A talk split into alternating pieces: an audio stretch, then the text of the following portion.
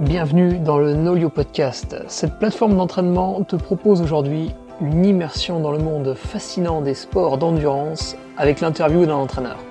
Nous allons chercher, pour toi public, la diversité de ce monde en pleine ébullition de recherche de la performance physique. Alors installe-toi confortablement, sors-nous ta plus belle tasse pour déguster tantôt un café, tantôt un thé, tantôt une tisane, et laisse faire ton inconscient, ton imaginaire, pioche des idées rassure-toi dans tes croyances, offusque-toi des différences et n'hésite pas à nous faire un retour.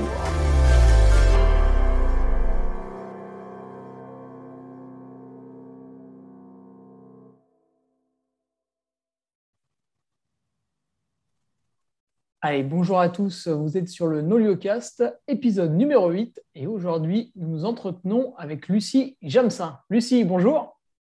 Bonjour Hugo.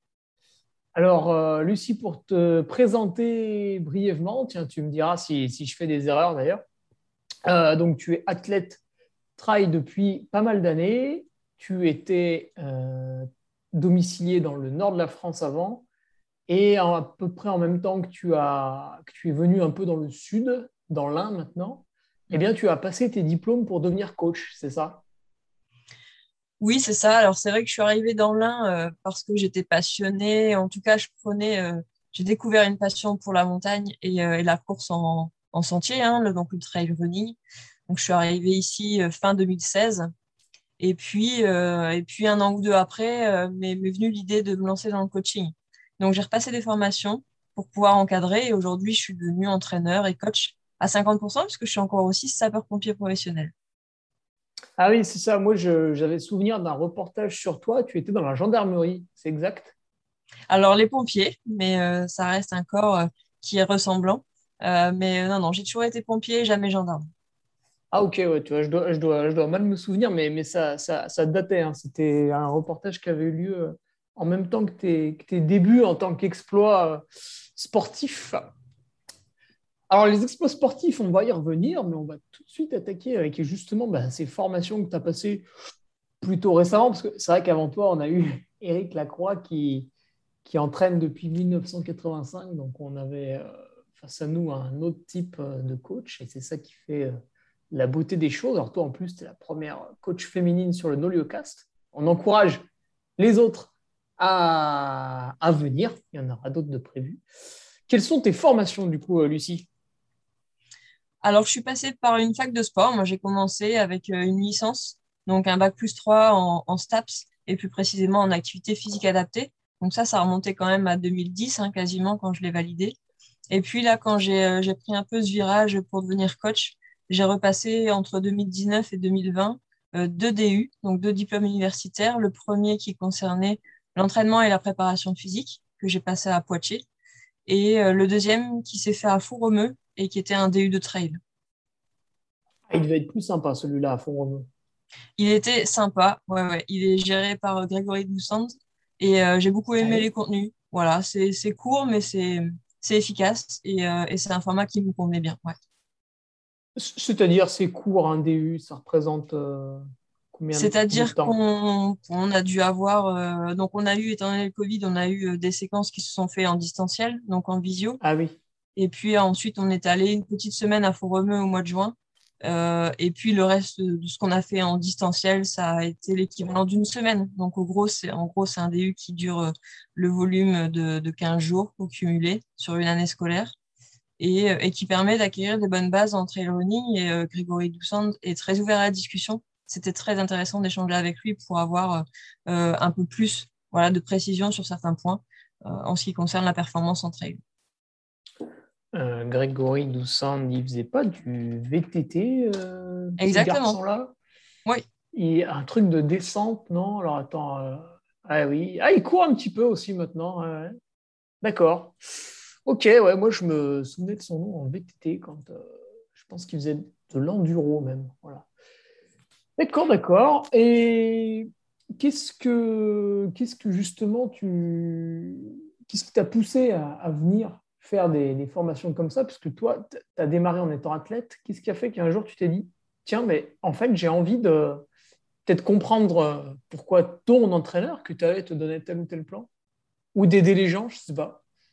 Bah, c'est ça, non, non, initialement, c'était vraiment euh, euh, l'envie de, pousser un peu plus la performance, donc en ce qui me concernait, donc euh, ma propre performance, mon, propre entraînement, j'avais besoin de comprendre pourquoi je m'entraînais, comment le faire et comment progresser davantage, surtout quand ça fait déjà 20 ans que tu cours, pour progresser encore plus avec la nouvelle génération qui arrive derrière.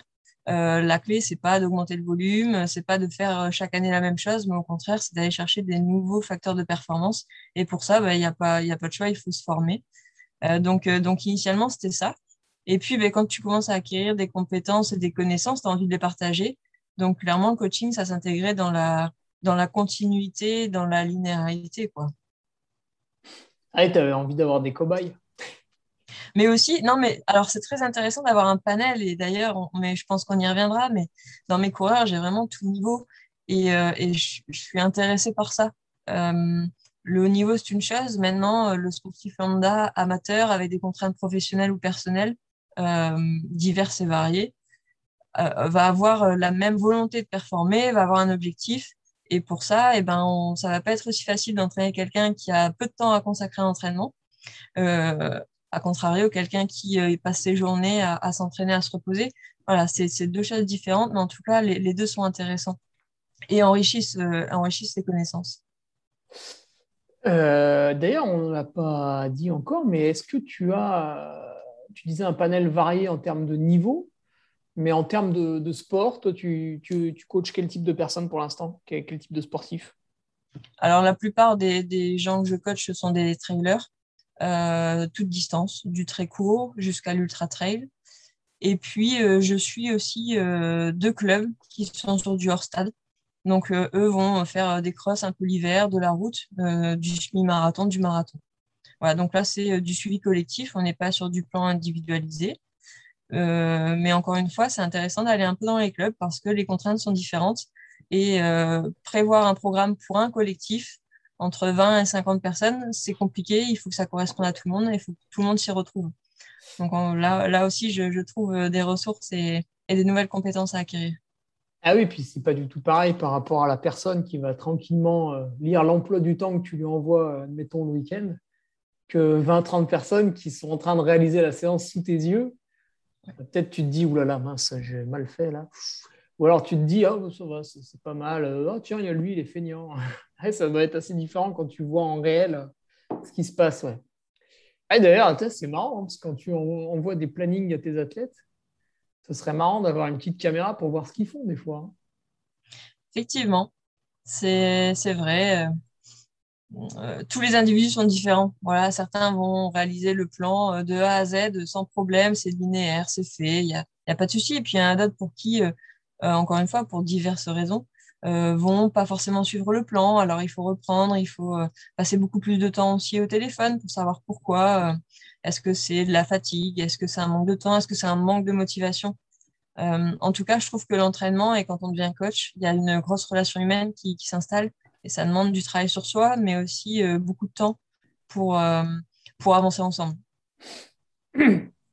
Oui, alors comment, tu, comment tu fonctionnes justement toi pour, pour, pour, les athlètes à, distance ou en stade On, comprend, hein, tu te rends sur place et puis voilà, il y a un dialogue, c'est assez simple pour, la, pour les athlètes à distance, que tu te sers de, de quels outils euh, Le mail, euh, le drive, euh, une application Nolio, Training Peaks, des choses comme ça Ouais, alors je fais tout passer par Nolio. Enfin, beaucoup par Nolio. En tout cas, c'est notre base commune parce que je trouve que la plateforme est hyper intuitive. Elle est facile à utiliser, elle est facile à comprendre, que ce soit pour l'entraîneur qui voit tous les athlètes très facilement euh, donc pour le suivi, c'est hyper bien. Il y a plein de données, il y a des comptes rendus de séance, il y a, il y a des échelles qui permettent de savoir si ça s'est bien passé ou pas bien passé la séance.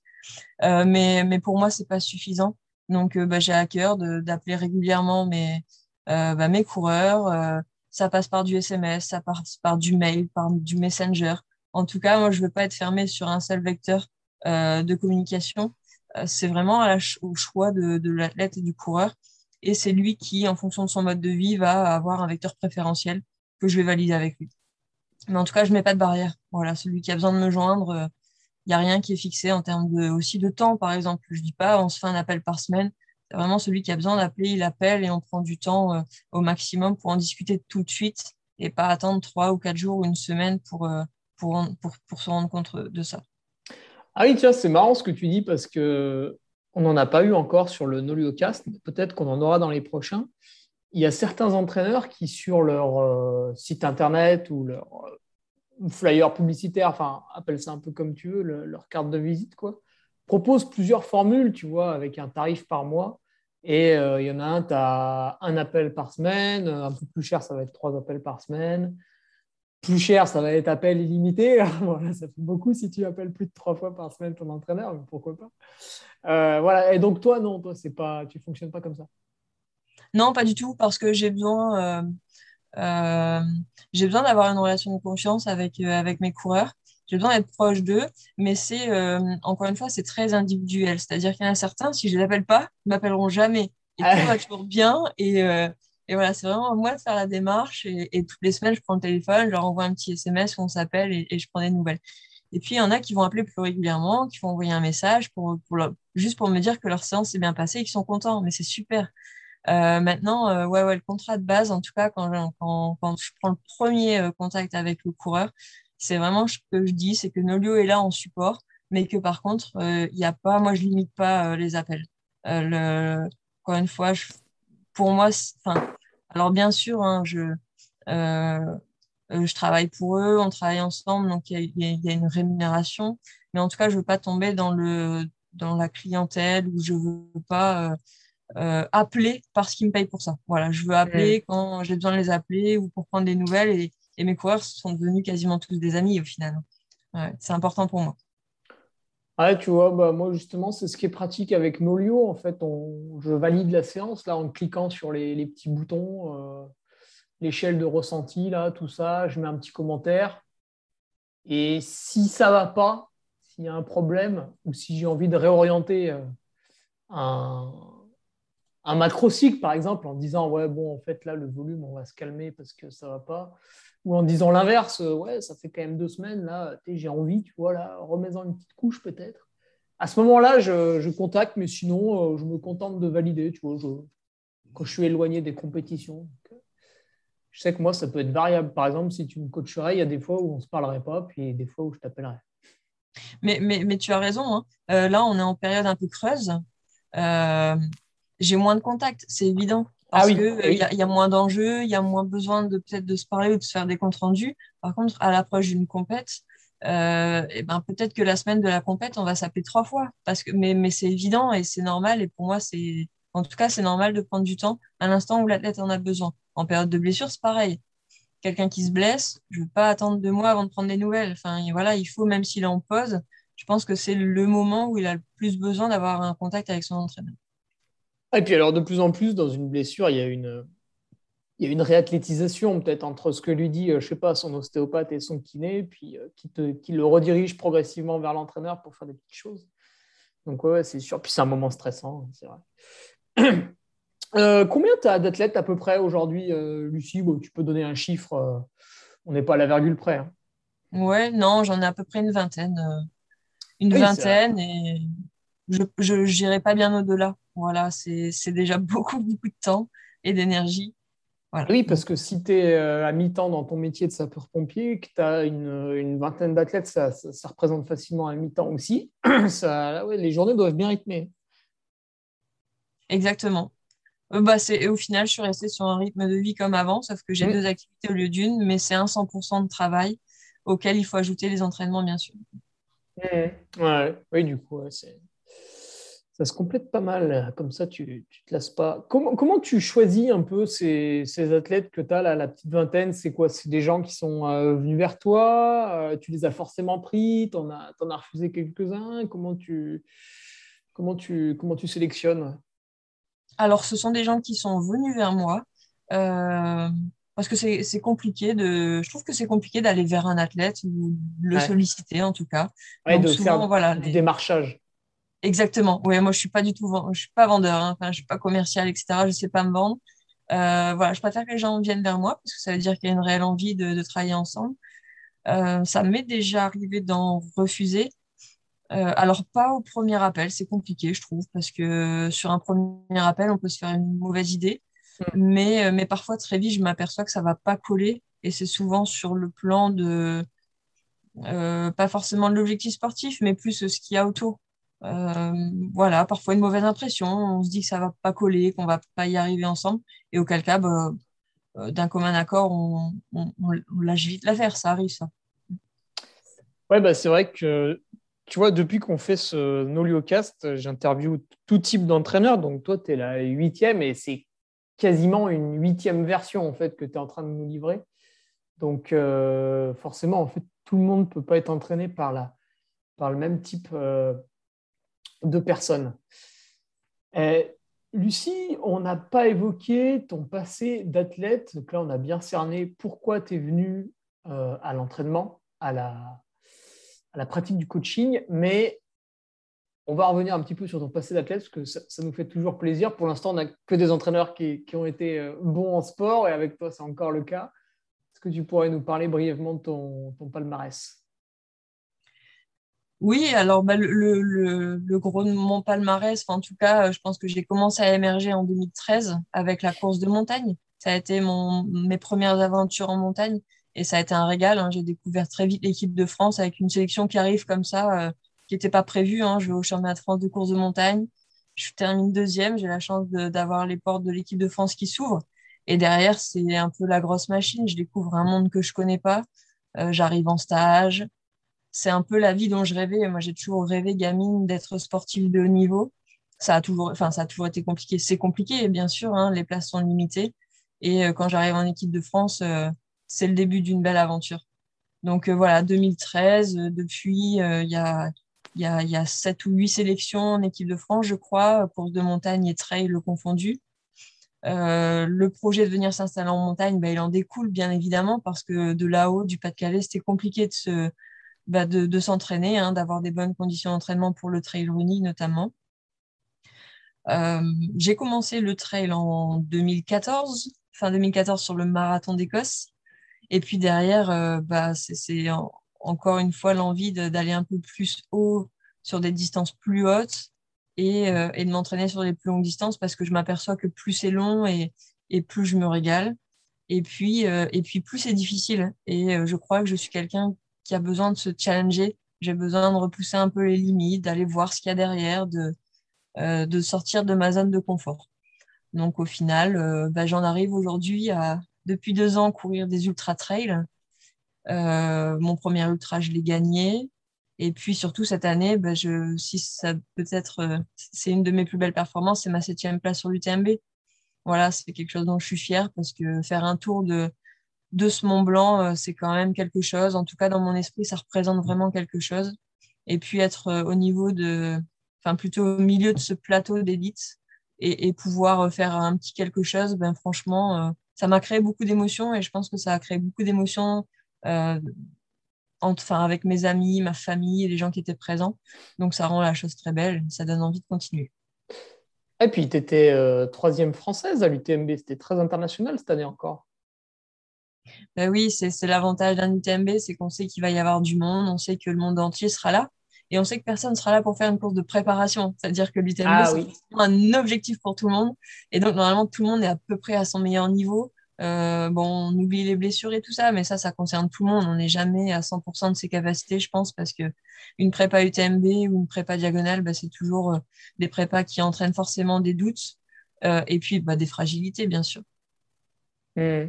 Ça, tu dois peut-être t'en rendre compte maintenant, surtout que tu es en tant que que coach, c'est qu'en fait, euh, il faut déjà survivre à la prépa pour arriver en course. Mais ça peut être dans tous les sports, tu vois, même pour des efforts un peu plus courts comme la course en montagne. Souvent, les athlètes, voilà, ils vont être sujets à, un petit claquage, euh, peut-être une déchirure euh, de temps en temps en faisant des séances de vitesse.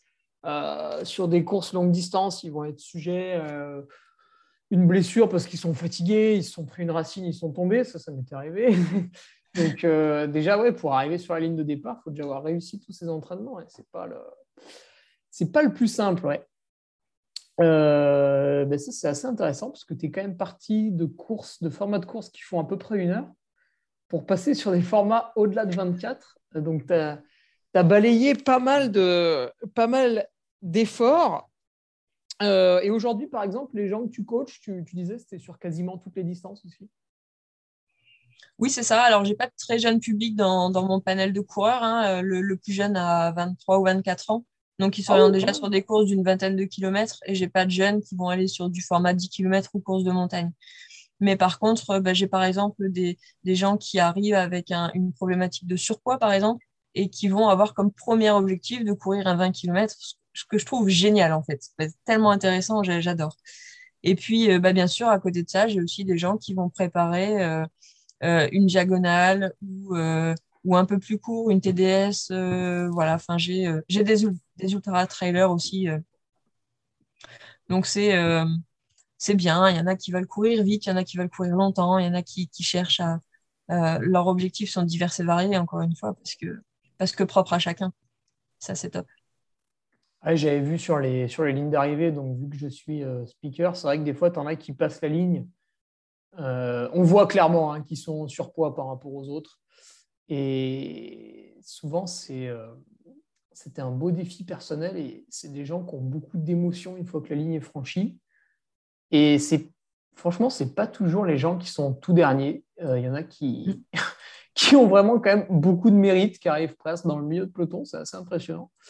Euh, puis bon, après, j'imagine que ça doit s'affiner au fil du temps. Mais ouais, c'est sympa.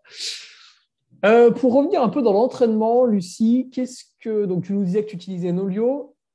Comment tu, tu, doses un petit peu euh, De quels outils tu te sers, peut-être sur Nolio ou toi, d'un point de vue personnel, pour évaluer la, la charge d'entraînement? Alors, peut-être celle que tu vas donner à tes athlètes, puis celle que celles que, que, finalement ils vont faire, tu vois, qui vont te, te transmettre alors, euh, on, alors, ça a coupé un petit peu, donc tu veux savoir comment je mesure la charge d'entraînement de mes athlètes, on est d'accord? Euh, Ouais, alors c'est ce que je vais faire, je vais arrêter ma vidéo parce qu'il m'a dit que ma connexion était un petit peu faible. C'est bizarre, il ne l'a pas fait ce matin.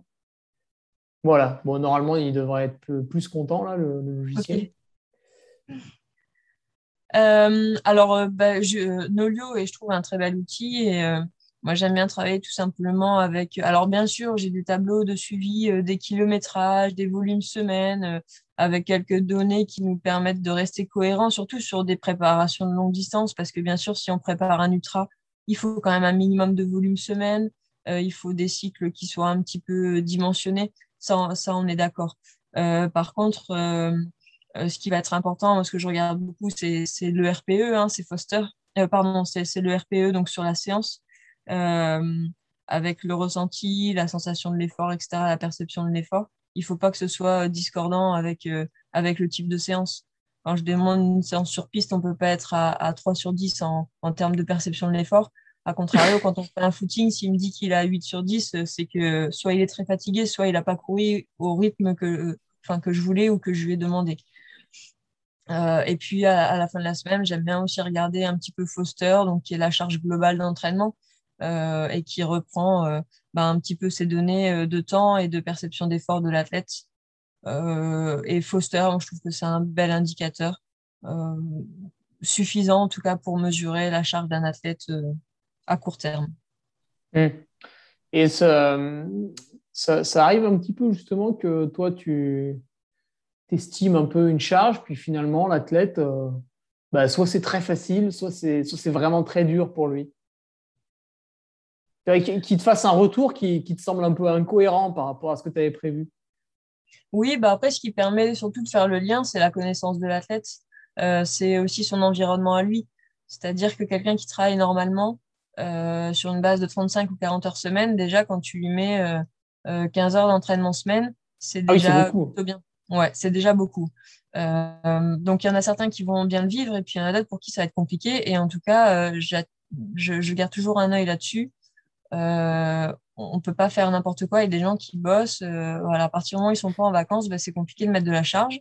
Donc certains bah, à 10 heures vont être un peu limités, puis d'autres à 20 heures vont être plutôt pas mal. Donc encore une fois, c'est la connaissance de l'athlète et de son environnement qui va nous permettre de déterminer ça au départ. Et puis euh, s'il y a une vraie discordance, alors il faut réajuster et très vite. C'est-à-dire qu'il ne faut pas dire à tout prix, j'avais dosé 15 heures ou 20 heures et t'es pas capable de les faire, ça va être compliqué. Bah non, au contraire, il faut juste peut-être prendre le temps de récupérer, de souffler, de déterminer pourquoi il y a de la fatigue, parce que c'est pas forcément lié à l'entraînement. Hein. Euh, on le sait, hein, la charge mentale, en tout cas, la charge s'accumule entre la charge physique et puis le, mental, les contraintes du boulot, des enfants, etc. Tout ça, ça s'accumule et on peut très bien être capable en plein mois de juillet de faire bah, des semaines et de les assimiler à 20 heures ou 25 heures et, que ce soit pas capable, que ce soit pas possible en fin d'année parce que bah, les fêtes, l'environnement, l'hiver fait que c'est beaucoup plus compliqué. Eh euh, ouais, puis j'avais une petite anecdote euh, marrante. Un mec qui travaille, tu sais, le lundi, il faut qu'il soit euh, au bureau, dans l'open space, en réunion, enfin, tu vois, plutôt une bonne apparence. Le gars, tu lui mets un truc de tueur le dimanche, 3-4 heures dehors, avec des, des descentes, de la pliométrie, tout ce qu'on veut. C'est vrai que tu peux pas, tu peux pas après l'envoyer comme ça, le rendre à son entreprise, tout fracassé il faut faire, faire un peu attention. Tiens, dans les outils euh, que tu utilises peut-être, alors, euh, est-ce que si certains font des entraînements vélo, tu aurais la, la, puissance? Est-ce que euh, à peu près dans tous les sports, tu, tu fais la, la variabilité cardiaque? Est-ce que tu utilises un peu ce genre de choses? Alors sur le vélo, euh, je commence seulement à m'y mettre. Euh, j'ai acquis, enfin j'ai acquis moi-même un, vélo d'appartement connecté il y, a, peu de temps et je sais qu'il y a des indicateurs qui ah peuvent être intéressants et que je vais creuser sur le sur le home trainer justement. Euh, que j'utilisais pas jusque là. Ah, Ensuite, c'est pas mal, hein, franchement. Et ouais, je sais, mais je suis un peu en retard là-dessus. Ça, ça tue la monotonie aussi, je trouve. Oui. Au-delà de la pure performance, ça te met un, un vrai objectif quand même. Je suis d'accord, ça permet d'éviter de s'endormir, je pense. Et puis, euh, puis encore une fois, c'est des indicateurs euh, intéressants tant dans la progression de l'athlète que dans sa récupération euh, pour déterminer des seuils aussi sur le vélo. À partir de quel wattage je récupère, à partir de quel wattage je suis un peu trop en prise. Voilà, ça c'est intéressant et aujourd'hui, je ne l'utilise pas. Donc, il n'y a rien de grave là-dedans. J'ai des athlètes qui, qui, roulent, mais tous n'ont pas un home trainer connecté et tous ne seront pas en capacité d'avoir des données demain. Donc, il n'y a pas non plus euh, urgence euh, là-dessus. Euh, ah oui, parce qu'il y, a quand même un réel budget hein, pour, pour celui qui, qui, a une vision du sport, voilà, plutôt dans, la, dans le sport santé. ouais, il ne va pas aller mettre 500 ou 1000 euros sur un, sur un entraîneur connecté. Tout à fait. Et après, pour ce qui est de la variabilité de la fréquence cardiaque, par exemple, ce que tu évoquais, euh, alors, c'est un, ah, un, outil que j'utilise sur moi. Je suis suivie hein, par le, le Krebs de Vichy. Donc, j'ai quelqu'un qui, là-bas, en interne, lit mes données un petit peu tous les jours et, et me permet aussi de, bah, d'acquérir des connaissances là-dessus. Et euh, moi, je commence à lire les miennes, mais avec son, avec son expertise à lui. Donc, c'est très intéressant. Euh, je pense que c'est un vrai bel outil aussi, alors qu'il fait pas tout. Moi, je mise pas tout dessus non plus, parce que je me suis aperçu, ça fait plus d'un an que je l'utilise, euh, bah, que parfois c'est pas euh, concordant avec la réalité de ma forme ou de ma vigueur physique. Et demain, j'espère que j'aurai la chance de pouvoir le mettre en place avec avec certains de mes athlètes, pas tous encore une fois, parce que c'est pareil, hein, faire des lectures de, de, variabilité de la fréquence cardiaque le matin, bah, c'est quand même c'est quand même conséquent. Moi, je trouve que prendre là, par exemple, moi je le fais sur du 11 minutes chaque matin, voire aller à minima 3-4 fois semaine, bah, c'est quand même 10 euh, minutes de son temps tous les matins et c'est un peu lourd. Voilà, je trouve ça hmm. pas, très marrant. Mais pourquoi pas le mettre en place demain? Ouais, ouais, après, bah, c'est à l'athlète de peut-être te dire aussi euh, comment il veut s'investir dans sa pratique. Par exemple, euh, tu en as peut-être, voilà, ils veulent simplement recevoir des, séances d'entraînement. Tu en as d'autres qui vont peut-être te demander s'il faut qu'ils se rapprochent, pourquoi pas aussi d'un nutritionniste. D'autres qui vont peut-être te demander au niveau de la prépa mentale s'ils peuvent pas faire quelque chose. Et puis d'autres ouais, qui vont te dire euh, bah, Tiens, euh, Lucie, euh, est-ce que tu ne penses pas que le matin, je pourrais voilà, faire cette variabilité cardiaque Ça peut être parce qu'ils veulent progresser dans leur sport ou peut-être aussi, comme tu disais, ceux qui ont des boulots assez prenants, tu peux, tu peux te fatiguer mentalement. Enfin, ça se ressent sur le corps aussi. Du coup, peut-être dans ces cas-là, ça peut être intéressant. Ouais, complètement. Mais il y a plein de données qui sont lues hein, via la variabilité de la fréquence cardiaque, l'arrivée d'une maladie, d'un virus. Ah, oui. Euh, ça, se voit à J-24 heures, 48 heures, on est capable déjà de percevoir des signaux. Ça, je trouve ça mais énorme euh, et très intéressant de voir que tout ce qui peut se passer euh, sur le corps se répercute directement sur, sur, le cœur et sur la physiologie. Tiens, bah, anecdote à ce sujet qui est assez impressionnante. quand je faisais du cyclisme, je ne sais plus si c'est l'hiver 2011 ou 2012, je prenais ma fréquence cardiaque tous les matins, mais ça s'arrêtait là. Hein. Je ne faisais pas de la, variabilité. Tu vois, j'essayais, euh, je me posais dans le lit, puis j'essayais de descendre sous les 40 pulses. Et de temps en temps, j'arrivais à 35.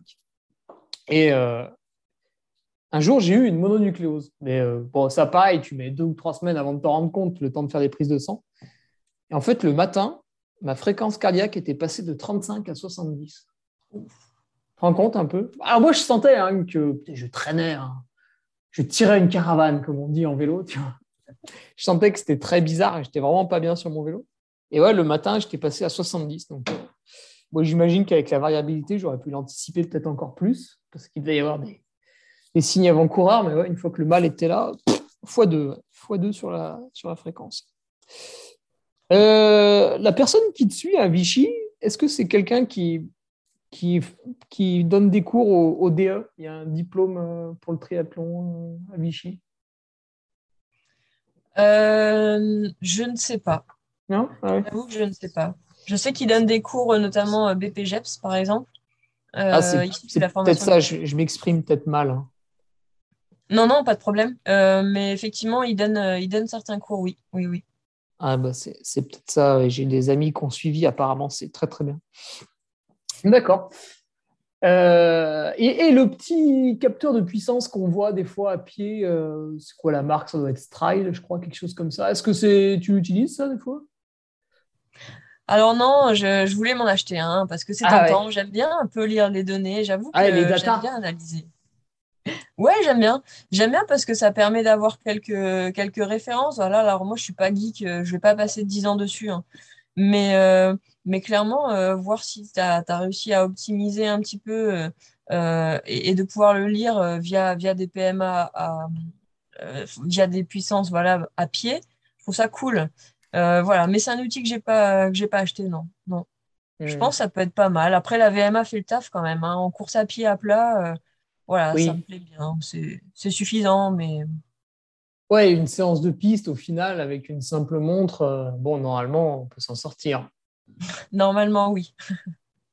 Et euh, ça, c'est assez récent, mais est-ce que tu as des athlètes ou est-ce que toi, peut-être, ça t'a tenté aussi? Tu sais, ces nouveaux capteurs, la Super SAP1, qui te permettent de lire ta glycémie? Ouais, j'adore. Non, mais pareil, je trouve ça. Alors, effectivement, j'ai suivi un petit peu ça.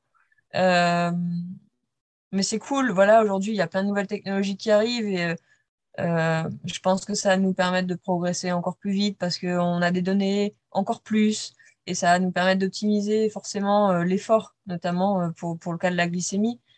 quand est-ce que je mange, quand est-ce que je suis en carence, est-ce que voilà, est-ce que je mange trop, etc. Je trouve ça cool. Mm. Maintenant, je t'avoue que j'ai pas été voir le mode de mise en place. Est-ce que c'est facile, est-ce que c'est cher et tout ça. Mais, mais c'est bien, c'est bien, ça bouge. Ouais, j'imagine. Le capteur, il va te coûter à peu près une soixantaine d'euros et dans le meilleur des cas, il va durer deux semaines. Ah ouais. Euh, je dis ça parce que ma compagne étant diabétique, elle a le capteur, bon, au quotidien, c'est pas pour s'amuser à voir ces variations, mais euh, euh, et, c'est rare qu'ils tiennent les deux semaines. Souvent, voilà, ça, se détache pour diverses raisons. une chute, par exemple. Mais, c'est vrai que c'est assez impressionnant. Des fois, tu ingurgites des aliments et euh, il y a des réactions qui sont. Euh, très souvent, en fait, tu, le sais, mais de temps en temps, tu es quand même surpris. Donc, ça, ça vaut le coup. Alors, je ne sais pas si ça va se démocratiser ou pas. J'imagine que quand la première monde cardio est sortie, on devait être un peu sur les mêmes types d'hallucinations, mais. Euh, mais c'est ouais, vraiment pour les gens un peu curieux, c'est assez intéressant. Et c'est vrai que sur les efforts longs, que ce soit Ironman ou euh, Ultra Trail ou euh, bah, l'ultra, cycling aussi qui prend beaucoup maintenant. Oui.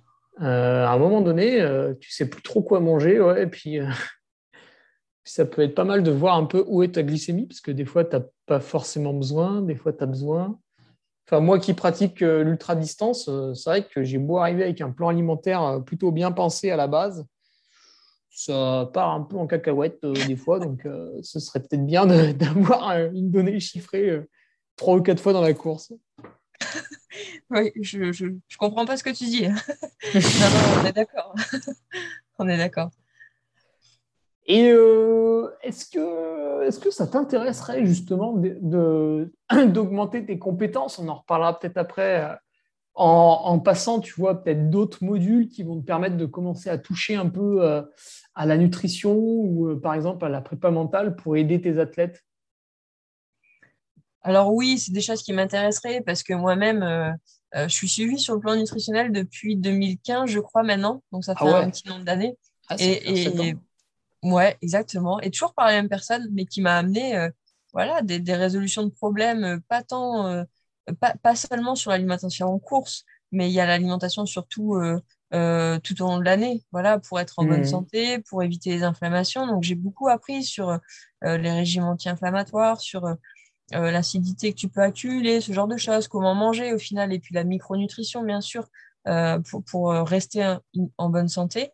Ça, c'est des choses, mais je trouve ça fascinant. Enfin, j'adore. Voilà, je, pourrais passer mon temps aussi à parler de nutrition parce que, alors, j'ai pas les, connaissances et je suis pas du tout calée euh, précisément sur le sujet, mais, euh, mais en tout cas, euh, c'est un, un, sujet qui est, qui est tellement important dans notre pratique et, plus on allonge les distances et plus c'est important de le prendre en compte que, que oui, bien sûr, un DU nutrition, par exemple, serait hyper pertinent et, m'intéresserait beaucoup. Et sur le sujet de la PrEP mentale, c'est la même chose. J'ai initié cette année euh, donc une préparation mentale. Et, franchement, pour l'UTMB, ça m'a beaucoup aidé. Parce qu'il y a des moyens très simples à mettre en œuvre, des, processus très simples à mettre en œuvre pour, pour arriver dans de bonnes dispositions et surtout pour contrer euh, bah, l'effet de la fatigue, la démotivation, euh, des événements ou, un milieu qui devient un peu plus pénible. Euh, la nuit, le froid, la faim. voilà. Et au final, on a mis, on a travaillé par l'intermédiaire des ce qu'on appelle les TOP, les techniques d'optimisation du potentiel. Et j'ai trouvé ça fascinant parce que j'ai commencé à bosser avec, bah, il s'appelle Cédric Eda, hein, qui, bosse sur les TOP. J'ai commencé à bosser avec lui et la première séance, je lui ai dit, bah, voilà, je me suis inscrite sur l'UTMB. Mais par contre, moi aujourd'hui, je te le dis franchement, c'est un objectif que, que j'estime euh, quasi impossible. Enfin voilà, dans ma prépa, dans ma tête, je suis pas prête pour ce type d'objectif. Je lui ai dit qu'une fois. C'est-à-dire que euh, au final, on a construit notre chemin pour arriver jusqu'à un UTMB. Et, euh, et, plus jamais, je lui ai dit, je me sens pas capable parce qu'il m'a mis dans des dispositions qui m'ont fait arriver sur ligne d'arrivée. Et, et sans jamais, alors c'est pas qu'il n'y a pas de doute, mais en tout cas, dans quelque chose de très positif, de très visuel, de, de très facile à mettre en œuvre pour tout le temps rester mobilisé, aller de l'avant et pas s'endormir et voilà, rebondir euh, tout le temps, tout le temps, tout le temps. Donc ça, c'est très, très bien. La prep mentale, c'est pareil, ça prend du temps, il faut se former. Et puis les formations, à chaque fois, coûtent cher. Hein. Enfin, c'est quelques milliers d'euros, on, s'entend. Donc au final, c'est Ah oui, c'est vrai, on n'a pas relevé ce détail, mais qui a son importance. Exactement. Euh, mais mais la prep mentale, c'est pareil, c'est du bonheur parce qu'il y a tellement de choses à comprendre là-dedans et à mettre en œuvre facilement que ce serait intéressant d'aller y mettre le nez. Hmm. bon, tu viendras sans doute. Euh, donc là maintenant, tu es venu euh, un petit peu, euh, ouais, c'est quoi? C'est la région Auvergne-Rhône-Alpes hein? Oui, tout à fait. région où l'hiver est parfois coquin, cocasse, que ce soit la neige qui peut tomber en pleine, que ce soit les températures un petit peu trop négatives, que ce soit la pluie abondante. Est-ce que ça t'arrive pour tes athlètes Voilà, tu leur cales le plan d'entraînement sur, je sais pas, une semaine, deux semaines, trois semaines, et puis euh, bah, patatras, euh, il y a une perturbation pendant trois jours, il pleut comme vache qui pisse, des choses comme ça. Qu'est-ce que tu fais? Tu proposes un petit peu des adaptations aux séances ou tu les laisses, euh, tu les laisses dans leur jus? Non, non, j'essaie de ne pas les laisser. Mais non, non, alors encore une fois, tout dépend. Tout dépend ce qu'il va préparer, mais s'il n'y a pas d'objectif à court terme, là, typiquement, cet hiver, j'en ai pas beaucoup qui vont courir en février ou mars. J'en ai deux qui vont être sur les Vulcains. Et auquel cas, bah, eux, janvier, février, euh, bien sûr, il va falloir qu'ils aillent dehors, qu'ils prennent la neige, parce que sur les Vulcains, je pense qu'ils auront de la neige, ou en tout cas, il va pas faire chaud. Ça va pas être les Bahamas. Bah, en tout cas, sur l'affiche de la course, je crois qu'il y a 30 cm de neige. Ils ont mis une affiche. On est d'accord. Euh, c'est joli, mais. Ouais. Mais, mais voilà, dans, dans, ce cadre-là, bah, effectivement, euh, pour se confronter à la course, il va bien falloir aller dehors et passer. Ah ouais, tu vas les forcer un peu. Bien sûr. Et ils le feront d'eux-mêmes parce qu'ils vont comprendre que de toute façon, ce sera important d'y aller. Pour le reste de la troupe, non, on adapte. On adapte parce que quand on est loin des objectifs, et, notamment l'hiver, quand il fait froid et tout ça, moi j'estime que c'est peut-être la meilleure période pour souffler. Donc certains vont monter sur les skis de fond, certains vont faire du ski de rando, et, et au final, je vais pas aller leur mettre des séances de fractionné ou, des séances de trail d'une heure et demie ou deux heures dehors. S'ils n'ont pas envie de ça, je suis plutôt souple en fait et je vais m'adapter à eux. on va bosser différemment. Et puis s'ils ont euh, moins envie de bosser, ben, je vais les laisser souffler euh, clairement pour, euh, pour pouvoir mieux repartir au printemps. C'est important, je pense. Ouais, en fait, si tu es assez loin de la compétition, tu, tu le laisses un peu tranquille, puis plus la compétition se rapproche, plus tu lui dis ouais, ouais, ouais, ouais, mais là, attention, va falloir commencer maintenant un peu à, y aller. Ouais, ok, ouais. j'ai un peu tendance à réfléchir comme ça aussi. Hein. C'est vrai que tant que je suis plus la compétition se rapproche, plus on commence à devenir un petit peu sérieux. Bien sûr. Euh, tiens, bah, l'hiver, parlons-en, euh, continuons là-dessus. Euh, l'hiver, on aime bien dire qu'on fait un peu de prépa physique. Alors, Lucie, la préparation physique, toi, qu'est-ce que tu mettrais là-dedans? Comment, tu, comment tu nous parlerais de ça? Parce que c'est un, peu, un peu le terme fourre-tout hein, quand même. Mhm.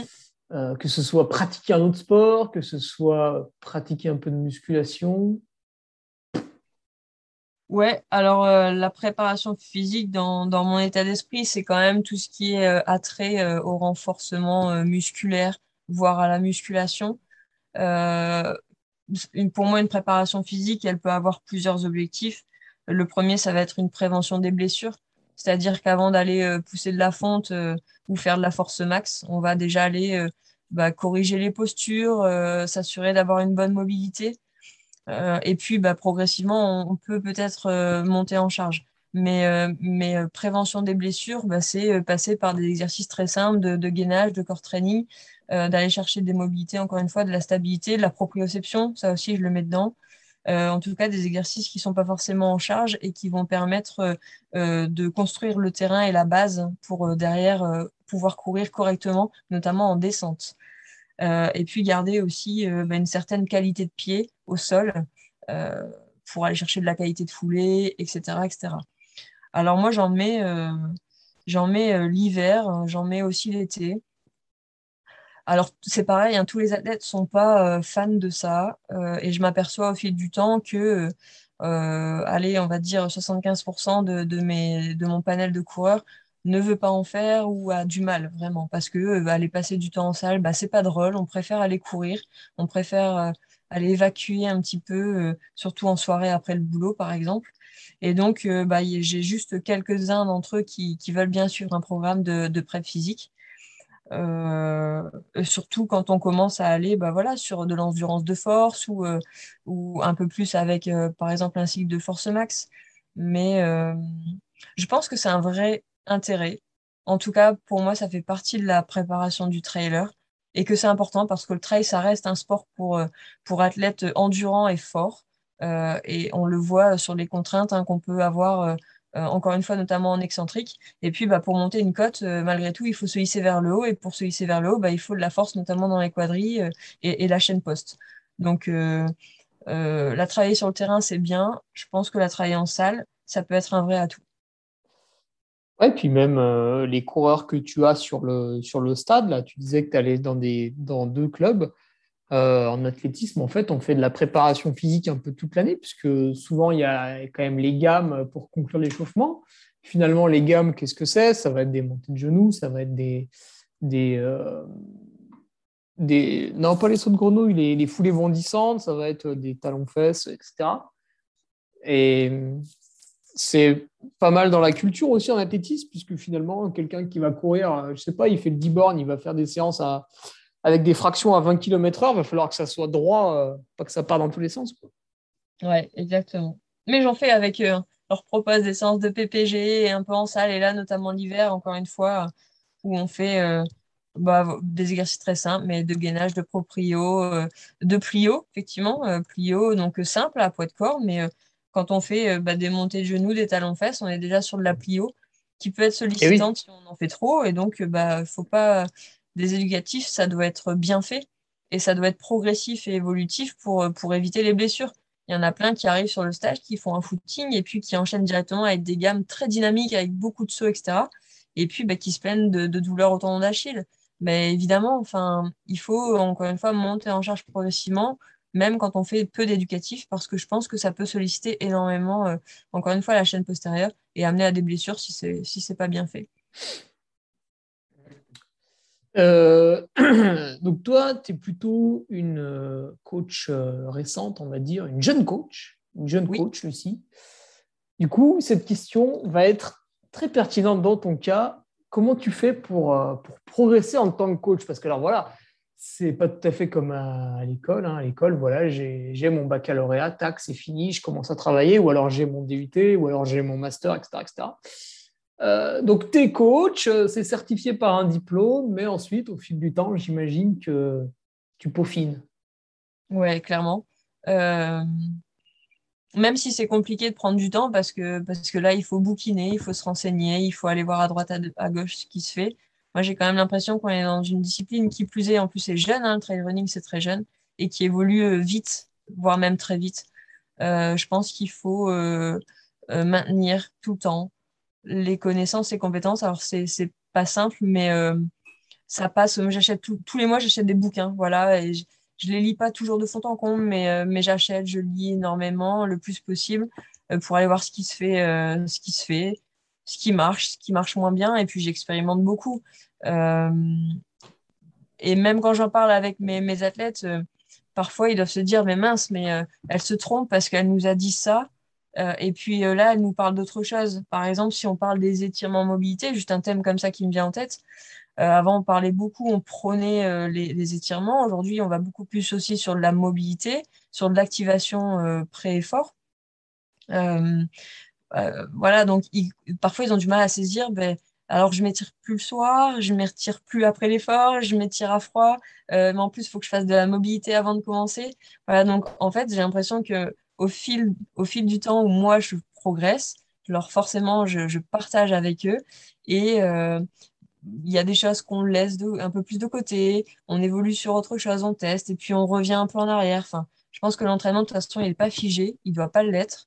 Euh, il va varier d'une personne à l'autre en fonction euh, bah, de, fragilité, de faiblesse, de pathologie ou pas, ou de niveau aussi, hein, ça peut varier.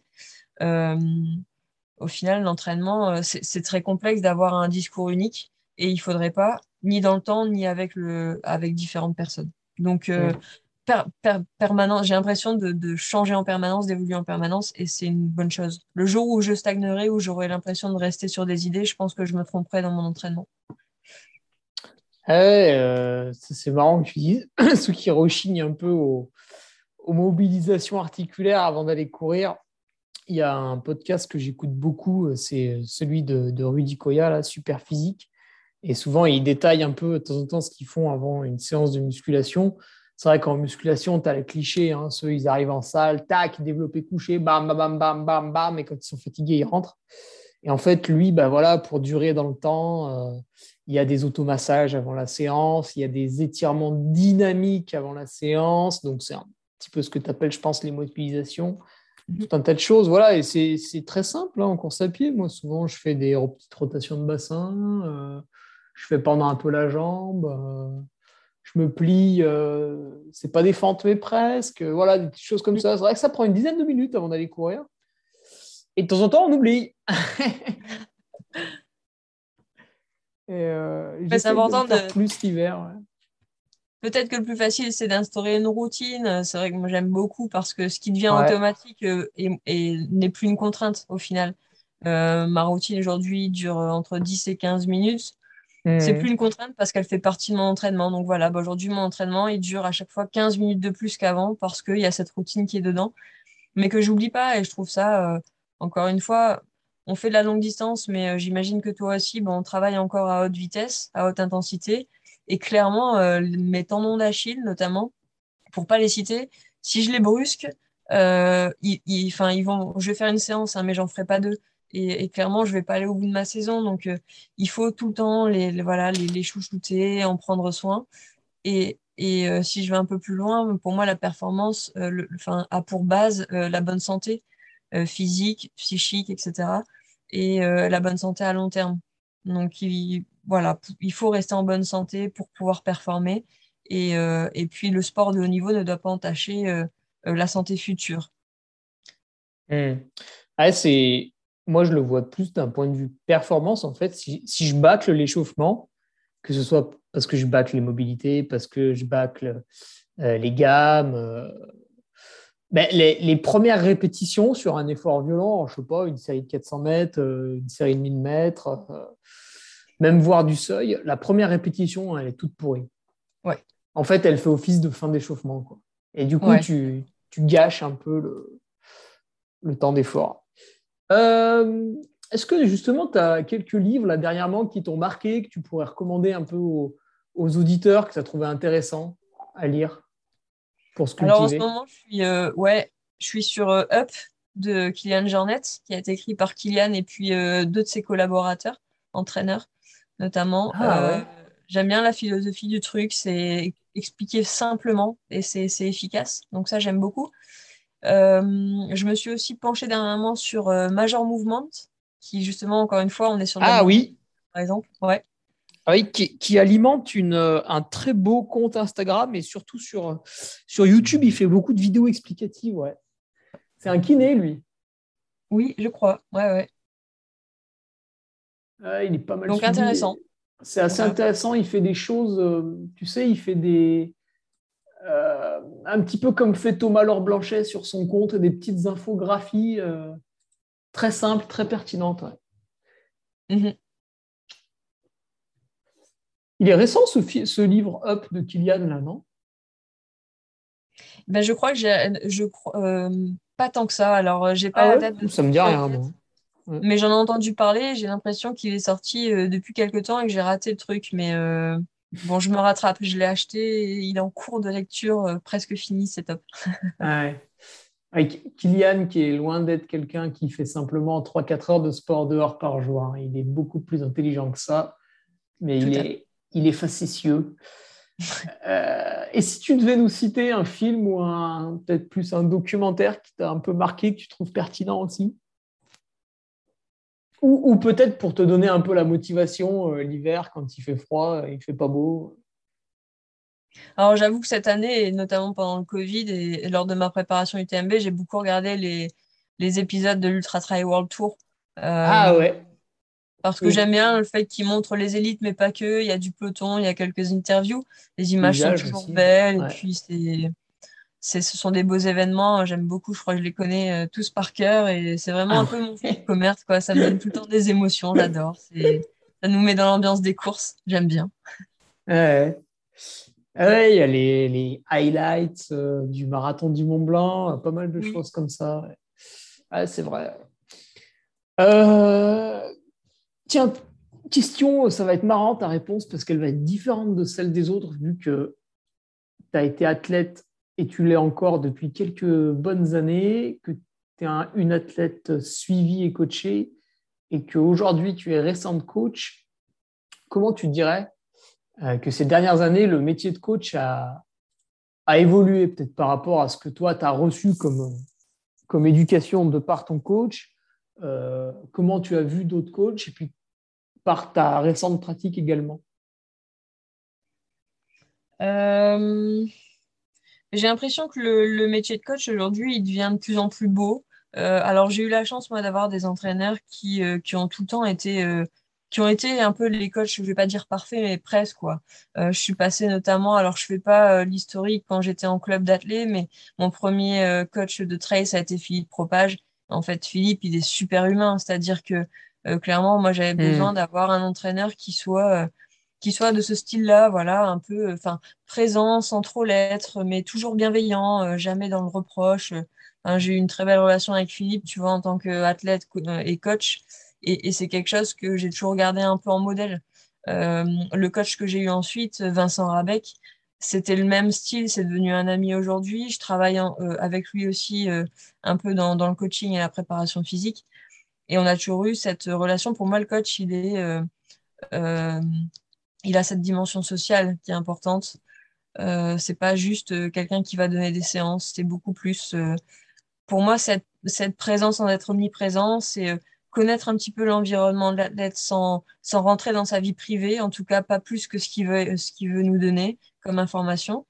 Euh, et puis, c'est euh, faire en sorte que l'entraînement s'implique et s'imbrique complètement dans, dans l'équilibre, enfin, ce que j'appelle un peu le triangle, c'est-à-dire le sport, le métier et la vie personnelle. parce que si tu n'es pas à l'équilibre sur ces trois pôles-là, au final, ton athlète va rien donner, si tant est que voilà, tu en es un qui soit en, déséquilibre par rapport aux deux autres.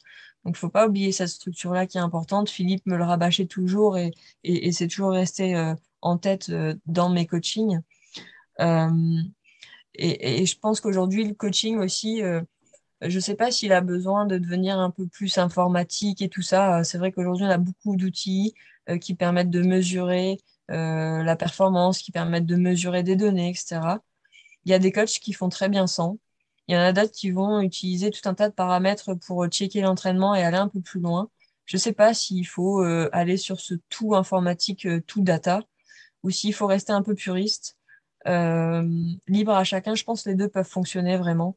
Et libre à chacun un peu de choisir la voie, encore une fois, peut-être avec l'athlète et la demande de l'athlète, parce que certains vont vouloir ce système, d'autres pas du tout.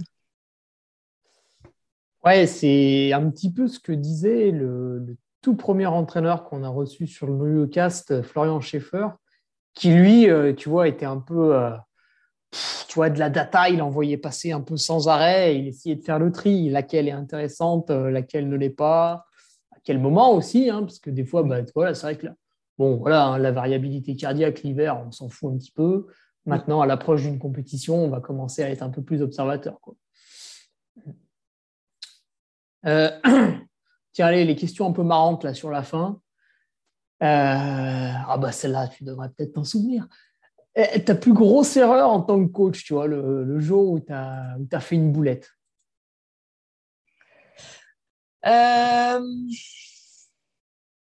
Il y en a qui n'ont rien dit, mais je suis sûr qu'ils ont menti. Ouais, ok. Non, j'ai pas l'intention de mentir. Après, est-ce que j'ai fait des boulettes? Non, mais bien sûr, on en fait toujours, je pense. Après, il n'y a rien de méchant. Et, ah non, non, euh, c'est pas forcément. Ouais, ouais, bien sûr. Non, non, je. je ça peut être bête, hein, ça peut être. je sais pas, un jour, tu as, envoyé le plan à une autre personne, tu t'es gouré d'adresse email. Euh. Euh, non, non. Après, ça m'arrive parfois parce que je suis un peu sur le feu et tout. De, ça m'est déjà arrivé, tu vois, d'oublier que quelqu'un court et du coup de pas l'appeler après la course et tout ça. Et je m'en veux toujours. Ah merde, hein, c'est pas possible. Alors, c'est pas des gros objectifs. On est parfois, tu sais, comme là, j'ai une, fille qui ce soir va courir. Bah, demain, je sais qu'il faut que je l'appelle. C'est une petite corrida, c'est pas grand chose, mais c'est important d'appeler. Et des fois, je passe au travers et là, je me dis non, c'est pas possible. Tu as mis à côté. C'est important de prendre des nouvelles. C'est important de s'impliquer dans leur emploi du temps. Et des fois, il suffit que tu décroches un peu ou que tu dis, bon, c'est bon, mes plans sont faits pour le week-end, la semaine prochaine, je suis tranquille. Et au final, bah, il faut tout le temps, euh, faut tout le temps veiller. Et à l'inverse, euh, la fois où tu as été la, la, plus fière, que ce soit une, une performance de l'athlète ou, euh, ou, une réalisation personnelle, enfin de l'athlète, hein, je veux dire. Mais je suis fière quand ils me disent qu'ils sont contents de leur course. en fait, je ne m'attendais pas à ça. Je, j'avais vraiment des a priori sur euh, le fait d'être coach parce que je me disais mais moi être euh, sur le bord de la piste et les regarder courir ça m'intéresse pas en fait. Parce que ah si c'est pas moi qui cours c'est pas pareil. Et en fait le fait que je cours encore et que je suis pas du tout frustrée de ça au final je vis très bien. Et euh, et, et c'est pareil quand je vois mes athlètes performer d'ailleurs souvent je les charrie parce qu'il y, y, a des gars qui ont mon niveau qui pourraient courir avec moi. Du coup parfois on se présente sur la course et on ne sait pas qui va être devant euh, mais pour autant, ouais, j'ai beaucoup de fierté quand ils, déjà quand ils terminent devant moi. Euh, et puis, euh, et puis quand ils réalisent leur, leur, leur objectif et qu'ils sont contents. Et ça, ça me met le, le, vraiment le smile parce que parce que c'est la plus belle des récompenses, tout simplement. Mmh. Le, le, travail accompli. Quoi. Ouais, ouais, voilà. J'ai un coureur là, cette année qui boucle le, la diagonale en 34 heures. Il a des gros ah oui. passages à vide. Euh, il a quand même 53 ans, voilà pour, pour l'anecdote. Donc, euh, on, on, essaie de maintenir un niveau et encore de le développer, mais, mais c'est vraiment costaud ce qu'il fait. Et voilà, 34, il avait beau avoir plein de frustrations vis-à-vis de la façon dont s'est passée sa course. On en parle encore aujourd'hui et on est super fiers et il commence seulement à se rendre compte de ce qu'il a fait. un 34 heures, 34 heures sur une jag, c'est solide. et je suis fière en fait de, de ça. Je suis vraiment contente pour lui. Ah, 34 heures, ça, ça représente quoi Top 20, top 30 Un peu plus, là, il est dans les 80. Ah, ça se densifie, chaque année, ça se densifie un peu. Exactement. Il y a quelques années, ça aurait fait un, top 20, top 30 sans, sans souci. Ah ouais. Euh, bah, c'est d'ailleurs un peu ce qu'on disait, tu vois, avec la question comment a évolué le métier de coach sur ces dernières années. Je pense aussi qu'il y a de plus en plus de demandes, les gens sont de plus en plus intéressés. Sans doute ceux que tu coaches chaque année sont de plus en plus pointilleux ou te posent peut-être de plus en plus de questions.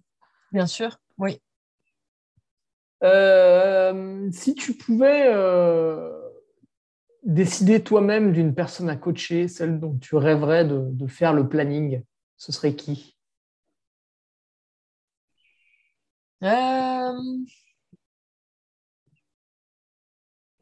Bonne question. Écoute, je, c'est vrai que ça fait pas, tu vois, ça fait quoi, deux ans maintenant que je coach? Je crois que j'ai encore cette appréhension. Alors là, on parle peut-être de haut niveau, du coup. Euh, euh, ouais, c'est un rêve, là. Hein. C'est attention. Hein. c'est, euh, Ça peut être totalement impossible. Hein. Je sais pas, Max Verstappen. sais pas. oui, ça pourrait être dans un autre sport, effectivement. Ouais, il fait de la prépa J'aimerais bien avoir peut-être un coureur masculin, un peu de, bon niveau en trail et puis voir, voir comment on s'y prend et tout ça. Mais je, je, suis en fait, voilà, j'ai l'impression encore de me former et puis du coup, euh, on verra bien ce qui se passe d'ici quelques temps. Je laisse, je laisse faire le temps aussi. Hmm. Ok. Euh, tu dis un coureur masculin, mais parce qu'aujourd'hui, dans la vingtaine d'athlètes que tu as, c'est uniquement des féminines? Non, j'ai à peu près, euh, à peu près à la moitié-moitié. Euh, peut-être un petit peu plus d'hommes que, que de femmes. Euh, mais mais j'étais euh, étonnée en fait. C'est vrai qu'il y a des femmes qui m'ont contactée parce qu'elles recherchaient une coach féminine. Ah ouais, c'est rare. Hein. Euh, ouais, effectivement. Et puis bah, les, gars, en fait, je m'aperçois qu'ils m'appellent souvent pour les mêmes raisons, c'est-à-dire qu'ils disent bah moi j'aimerais bien avoir une coach femme. Donc au final, je pense que ce côté féminin, c'est aussi peut-être pour ça qu'ils sont venus vers moi au départ. et puis peut-être, enfin certainement aussi le palmarès qui fait que le fait d'être athlète en même temps, euh, peut-être légitime, à tort ou à raison, hein, mais légitime le, métier de coach. En tout cas, je pense que euh, le fait d'être athlète aide aussi mon coaching et, c'est pour ça qu'on me contacte euh, régulièrement. Mmh. Ah, c'est intéressant, ces hommes qui cherchent une, autre forme de coaching en se tournant justement vers un, un, coach féminin parce que bah, c'est vrai que c'est vrai que des fois, ça, change un peu. Alors, tiens, justement, euh, quand, tu, quand tu entraînes les, deux sexes, que ce soit masculin ou féminin, est-ce que tu as observé des différences ou est-ce que toi-même, dès le début, euh, entre les hommes et les femmes, tu vas peut-être, je sais pas moi, programmer des, des cycles de travail différents ou euh, peut-être il y a un public qui va faire, je sais pas moi, plus de musculation, des choses comme ça? Alors, je trouve que, eh ben, j'ai, moi aussi, en tant qu'athlète, j'avais euh, parfois euh, euh, ces nuances à apporter sur les genres en me disant, bah, tiens, quand je suis avec des, des, filles et que je m'entraîne avec elles, ça se passe plutôt comme ça. Et puis quand je suis avec des gars, c'est plutôt comme ça. Au final, je m'aperçois que dans mon groupe, alors peut-être que le fait d'avoir un coaching personnalisé les pousse à aussi à tenir quand même plus ou moins bien le, planning, mmh. mais, mais je les trouve plutôt investis tous et plutôt des fois, je me dis, waouh, mais ils sont sacrément motivés. Euh, j'en ai. Ah, le sérieux. Ouais, ils sont sérieux. Je leur mets des trucs. Des fois, c'est pas drôle quand même. Et ils sont tout seuls. Ça reste des amateurs. Et, euh, et je m'aperçois qu'ils font le taf, quoi. Enfin, c'est top. Et euh, homme ou femme, j'ai pas des gens. j'ai pas des gens qui rechignent, qui me disent ah, mais non, mais ça c'est nul, j'en veux pas, ou ça c'est trop dur, j'en veux pas. En fait, ils sont plutôt ouverts à tout et, et j'arrive quand même à les emmener où je veux. Ça, c'est, je trouve ça top. Ça me fait marrer, ça me fait penser à une anecdote quand tu dis euh, je leur envoie des trucs durs, euh, je suis étonné qu'ils le fassent. avec, euh, avec Nicolas Martin, tu sais, on est entraîné par Patrick Bringer. Et c'est vrai que Patrick, quand tu le chauffes un petit peu ou que tu lui dis voilà, j'ai beaucoup de dispo, tiens, vas-y, fais, fais, péter là, envoie, envoie un truc bien, bien, bien sanguin là. donc il se lâche, hein, il te met des trucs sur trois jours hallucinants. Bon, quand je suis arrivé au départ de l'UTMB en 2019, franchement, euh, j'avais aucun doute sur ma capacité à finir, euh, parce qu'on avait fait des trucs commando avant, euh, complètement débiles. Et avec Nico, on s'était dit, tiens, mais est-ce que des fois, il fait pas des tests, tu vois, il envoie un peu tout et n'importe quoi, Et puis après, il regarde, tiens, alors, est-ce qu'il a survécu? Est-ce qu'il a vraiment fait ce que je lui ai dit? Et tu, tu, découvres ton athlète qui a réalisé l'entraînement, tu fais, oh putain, le con, il l'a fait. Alors moi, non, j'évite de jouer quand même. J'évite de... Ma plus grosse crainte au départ, c'était d'aller à la blessure. Voilà, je me suis dit, mon job, c'est Ouais, ouais, il faut connaître la personne en face quand tu tires comme ça. on rigole bien. Bon, des fois, on n'aurait pas dû. c'est vrai. Mais moi aussi, des fois, je me dis, oh mince, quand même, je suis allé fort. Bon, on va, alléger un peu. Mais, euh, mais bon, je m'aperçois que ça, ça paye aussi, enfin, clairement. Euh. Et puis, encore une fois, je j'en ai pas blessé, je touche du bois, ils vont tous très bien, donc euh, hmm. ça va. Hmm. ah, il y, a, il y a quand même une. Après, l'athlète est responsable aussi, hein, mais c'est vrai que quand tu donnes les ordres quelque part, ouais, tu, tu fais attention. Quoi. Ouais. Tiens, celle-là, elle est marrante. Si, euh, tu vois, qu'est-ce que tu penses de, de, coacher son conjoint si on est un couple de sportifs? Ouais, je pense que c'est compliqué. Hein. Ah, ah, et toi, tu fais partie de la team, la team qui dirait plutôt non. Bah, je, euh, enfin, à, voir. C'est euh, encore une fois, c'est lié à un individu. Hein. Peut-être qu'il peut être. Il faut pas que ce soit source de tension, en fait. Enfin, moi, ce que j'aimerais pas, c'est que ça devienne source de tension ou qu'il y ait un certain il faut bien que ce soit cloisonné. Voilà, le leadership peut s'installer euh, dans le cadre de l'entraînement. Par contre, de retour à la maison, euh, on n'est plus dans cet ordre-là. Euh, après, je pense que si moi j'étais par exemple coaché par mon conjoint, peut-être que parfois je me dirais qu'il serait plus tendre ou je sais pas. C'est est-ce qu'il serait neutre le fait de voir quand tu rentres le soir à la maison s'il te sent un peu fragile ou que tu vas dormir? Ce que tu dis pas forcément toujours à ton entraîneur par exemple? Euh, peut-être que voilà, il aurait tendance à alléger ou je sais pas. Euh. C'est compliqué de voir l'envers du décor aussi, hein, des fois. Et ouais, ouais, parce que finalement, les athlètes auxquels tu réalises les plans d'entraînement, euh, après, tu ne tu vois pas comment ils organisent le truc dans leur vie. Quoi. Donc, c'est vrai que, tu... vrai que d'un coup, tu lèves un voile. Enfin, c'est pas du tout le même coaching. C'est ça. Parce que ton athlète va te dire j'ai beau les appeler souvent et tout ça, et leur dire surtout, tu me tiens au courant si ça si ça décroche, euh, si tu sens que voilà, là, euh, tes nuits se dégradent, par exemple, ça aussi, c'est un très bel indicateur, la qualité de nuit. Ah oui, exactement. Donc, ça se dégrade, tu sais très bien que tu es allé un peu trop loin et qu'il va falloir euh, alléger. Mais c'est soumis à la bonne foi de, ton coureur. Donc, il faut vraiment cette relation de confiance et surtout pas se cacher en se disant, bah ouais, mais si je lui dis que j'ai mal dormi, elle va alléger le programme alors que j'ai pas envie. Voilà, et donc, ouais, elle creuse sa tombe, en fait, la personne en faisant ça. Mais ouais, et ça, ça prend du temps quand même à, à ce que la personne comprenne, vraiment l'assimile et soit en vérité avec elle-même pour pouvoir être en vérité avec le coach. Ah, le sommeil, euh, c'est marrant, tu vois, dans les deux cas, en fait, quand je m'entraîne, entre guillemets, euh, pas assez, tu vois, parce que c'est une période légère ou une coupure ou je sais pas quoi, euh, je vais tendance à moins dormir. On va être sur du 6-7 heures par nuit. Ouais. Et si je fais une phase de volume vraiment un peu poussée et tout ça, pareil, je vais avoir un sommeil perturbé et les heures vont diminuer. Et si on est dans un entre-deux, ah, voilà, je dors comme un bébé, 8-9 heures. Tu vois, il y a vraiment une différence. Ah, c'est très intéressant le sommeil. Puis c'est peut-être euh, le facteur de récupération le plus important aussi. Et puis ça coûte pas cher. Donc, euh, tu vois, par rapport à manger des, des fruits et légumes bio, au point un bon sommeil, c'est gratuit. Enfin, c'est un matelas, mais à part ça. Euh, si tu avais un conseil à donner à toi-même il y a quelques années en arrière, euh, Lucie, qu'est-ce que ça pourrait être Peut-être, euh, je sais pas, commencer le coaching plus tôt J'ai pas trop de doutes sur la bienveillance. Je dirais être, être bienveillant avec soi-même. Moi, je pense qu'au départ, quand j'ai commencé. Tu l'étais pas? Pardon? Tu l'étais pas? Non, pas sûr. Ah oui. pas sûr. Mais non, parce que j'ai toujours, enfin, j'ai grandi avec euh, euh, des parents qui m'ont souvent poussé à être. Euh, alors, je leur jette pas la pierre, hein, bien sûr, mais à faire toujours plus, toujours mieux, toujours. et du coup, j'ai grandi avec ce modèle de on l'a jamais, on y va toujours plus fort, plus vite, plus voilà, on s'arrête pas, il n'y a pas de pause, il n'y a pas de repos. le dimanche, il n'y a pas de grasse mat, enfin voilà, tout ce système-là.